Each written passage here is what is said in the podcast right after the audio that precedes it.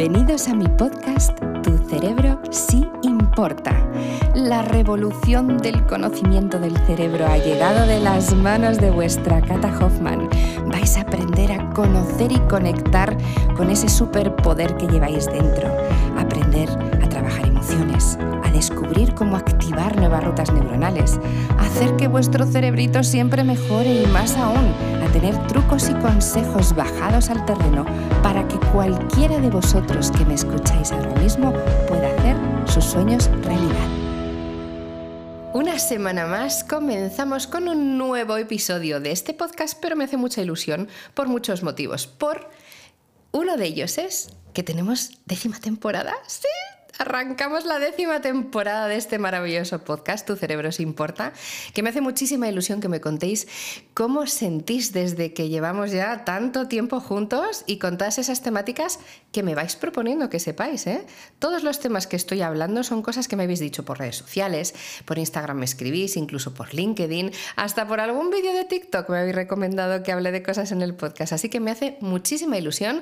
Arrancamos con mucha fuerza. Si estás en el Club Neurofitness, y si no sabes lo que es, te lo explico en un minuto, hay un día de la semana muy especial. Son los viernes. ¿Y por qué es muy especial? Porque yo salgo bailando una música de fondo maravillosa, dándole ritmazo a ese cuerpo serrano y hoy justamente es de lo que vamos a hablar. Baila conmigo. Y te voy a explicar por qué el baile es tan importante para nuestro cerebro y para nuestro cuerpo. Así que si no estás en el club, súper fácil porque es completamente gratuito, vas directamente a mi página web y ahí pones Club Neurofitness o directamente en el buscador pones tu mail y ya me verás bailando los viernes, pero también haciendo muchas cosas para entrenar tu cerebrito. ¿Qué significa el baile para el cerebro? El baile significa mucho más que movimiento cuando tú piensas en baile, normalmente piensas en juerga y no tiene por qué ser. No solo bailas cuando te vas de fiesta, sino que puedes bailar para expresar. La expresión corporal es importantísima para conectar tu mente con tu cuerpo. ¿Cómo tenemos que hacer para que esto pueda incluso ser terapéutico? Hay estudios científicos que han demostrado que bailar mejora la cognición. Tu capacidad cognitiva mejora con el baile. Diferentes tipos de baile requieren diferentes tipos de esfuerzo, evidentemente. No sé si os ha pasado cuando aprendéis, por ejemplo, quiero aprender a bailar bachata o salsa o quiero meterme en el ballet clásico técnica es lo que hay detrás y eso significa concentración, atención, memoria, retención. Evidentemente, si lo queréis hacer más profesional, muchísimo más entrenamiento cognitivo vais a tener, pero no lo necesitáis. Yo quiero que hagáis la prueba. Poneros una música, una música cualquiera. No tiene que ser determinada música, cualquier música que os haga sentir que os haga sentir, que os haga vibrar. Cerrar vuestros ojos, poneros en medio, por ejemplo, del salón, vibrando con la música y moviendo vuestro cuerpo al son de esa música. Puede ser un movimiento suave, puede ser un movimiento muchísimo más ritmoso, no me importa, hacer que vuestro cerebro integre el sonido a través del movimiento corporal. Cuando una vez empezáis a hacer eso, hay muchísimas, de hecho hay una, técnica que se llama la danza terapia, ¿no? que es el, el baile y la danza a nivel terapéutico para sacar entornos y estados emocionales. Pero hoy voy a ir a algo mucho más básico, cómo a través del baile tu cerebro puede conectar contigo y desconectar con tu entorno. Cuando tú empiezas a hacer esta primera práctica que os he dicho, ya el cerebro interpreta que es capaz de liberar. Recordar, me permito sentir para liberar. A través de la danza, a través del baile, a través del movimiento, eso lo podemos conseguir. Una vez que hayáis probado esto, vamos a darle un siguiente paso. Ahí sí me encantaría que busquéis un tipo de baile que resuene con vosotros. Pues un tango, una salsa, como mencionaba antes, un simplemente movimiento de ballet clásico que os encante, porque el ballet clásico es súper elegante, un taconeo de un flamenco maravilloso, lo que queráis, pero algo que conecte con esa vibra, con esas ganas de sentiros a vosotros mismos. No quiero que vayamos a la frustración. Me pasa mucho, sobre todo me pasa mucho en parejas, que a uno de vosotros os encanta bailar y a vuestra pareja no os gusta. Y vuestra pareja, por haceros un poquito felices, va a clase de baile con vosotros y le parece una tortura. Eso no es sano en qué sentido?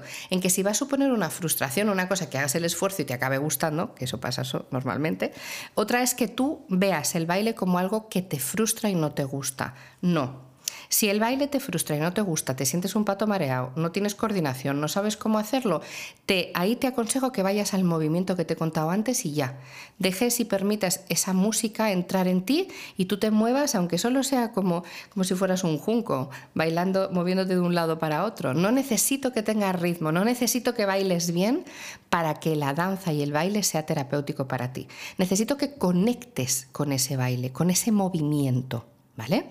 Si lo podemos profundizar más, mucho mejor. ¿Por qué?